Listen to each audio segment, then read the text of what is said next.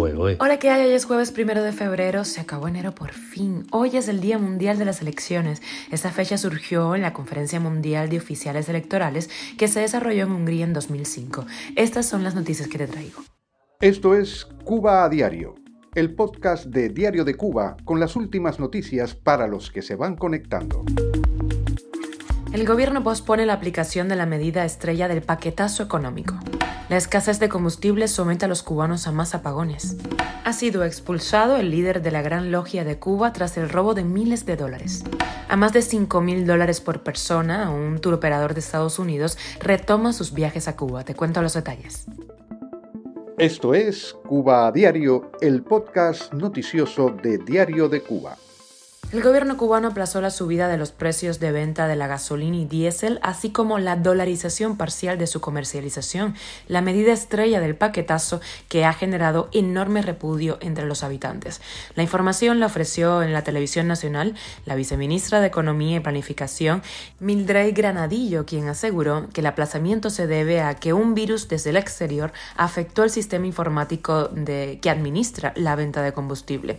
A inicios de año, el gobierno anunció que a partir del primero de febrero se aplicarían nuevos precios minoristas de venta del combustible en la isla, lo que supondría un incremento de hasta 500% de su valor. La medida implica además eh, la creación de una red de 28 servicentros de los 613 existentes en el país que venderán el combustible en dólares. Estaremos muy pendientes de cuándo efectivamente se aplica esta medida. Cuba a diario. Y lamento no traerles buenas noticias, pero el sistema electroenergético nacional solo tiene averiada una termoeléctrica, pero no ha podido cubrir la demanda en los últimos días. La prensa oficial dice que es imposible cubrir la demanda ahora por el déficit de combustible para la generación distribuida y esto extiende los apagones que el miércoles afectaron de manera simultánea al 22% de Cuba. Y el Supremo Consejo del Grado 33 para la República de Cuba, una de las dos potencias que rigen la masonería en la isla, decidió expulsar al gran maestro de la Gran Logia de Cuba, Mario Alberto Urquía Carreño, a raíz esto de la polémica suscitada por el robo de 19 mil dólares el pasado 5 de enero. El Supremo de la Masonería en Cuba dice en un decreto que las graves conductas analizadas derivadas del hecho son clara muestra de traición. En su declaración, Urquía dijo que eh, desde antes de que se generara la polémica se comprometió a entregar el dinero robado.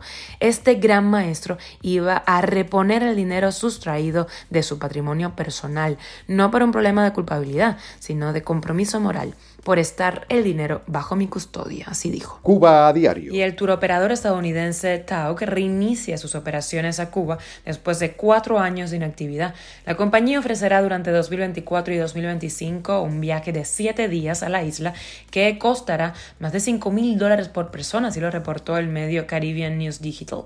De acuerdo al citado medio, el costo incluye todos los alojamientos, los vuelos, los traslados al aeropuerto, las visitas turísticas, las excursiones y espectáculos, todas las comidas menos una cena, la mayoría de las propinas, la gestión del equipaje y mucho más.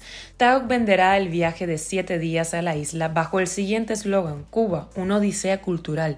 El reinicio de las operaciones de TAUC a Cuba se enmarca dentro de los esfuerzos del régimen de La Habana para levantar su industria turística, mientras los competidores caribeños rompen récords de arribo de turistas e ingresos.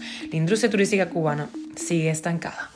Esto es Cuba a Diario, el podcast noticioso de Diario de Cuba, dirigido por Wendy Lascano y producido por Raiza Fernández. Muchísimas gracias por elegirnos y estar con nosotros de lunes a viernes. Te recuerdo que estamos en Spotify, Apple Podcast, Google Podcast, Telegram y también nos puedes seguir en redes sociales. Yo soy Wendy Lascano y te mando un beso enorme.